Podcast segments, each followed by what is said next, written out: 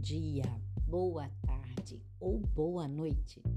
Estão preparados para mais um dia de histórias com música? A história de hoje é um conto acumulativo. Você sabe o que é um conto acumulativo? Cumulativo ou de repetição? Isso são três nomes que significam a mesma coisa.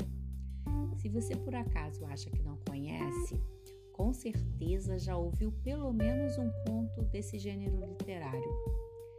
Eles são narrativas que trazem ações e ou personagens que se repetem em sequência acumulativa, também conhecidos como contos de lenga-lenga, parlenda longa ou contos de nunca acabar. E assim, eles favorecem a memorização do texto e a antecipação dos fatos seguintes. Então venha, venha comigo, porque está na hora de mais uma história com música.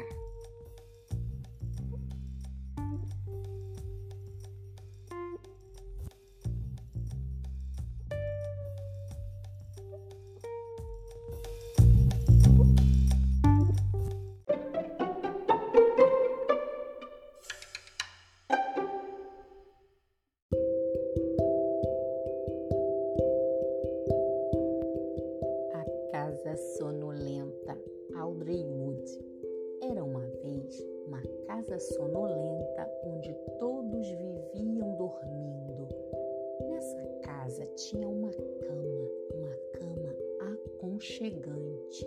Numa casa sonolenta onde todos viviam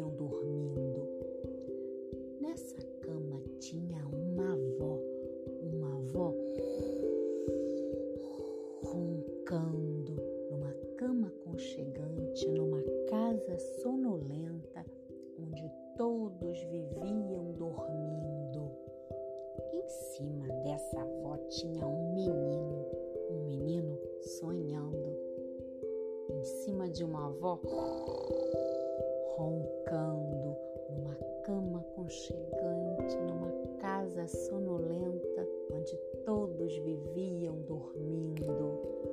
Em cima desse menino tinha um cachorro, cachorro cochilando. Em cima de um menino sonhando, em cima de uma avó